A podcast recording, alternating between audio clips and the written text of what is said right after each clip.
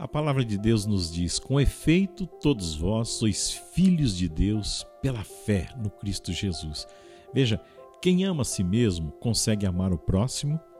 Por isso é que nós precisamos nos valorizar, lembrando-nos de que Deus é amor e Ele nos criou a sua imagem e semelhança.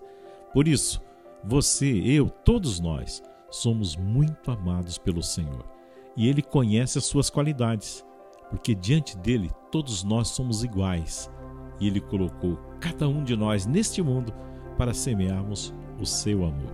Pense nisso e tome posse. Eu convido que logo após esse vídeo você dê uns instantezinhos para conversar com Jesus no silêncio do seu coração, porque ele se revela a nós quando nós oramos.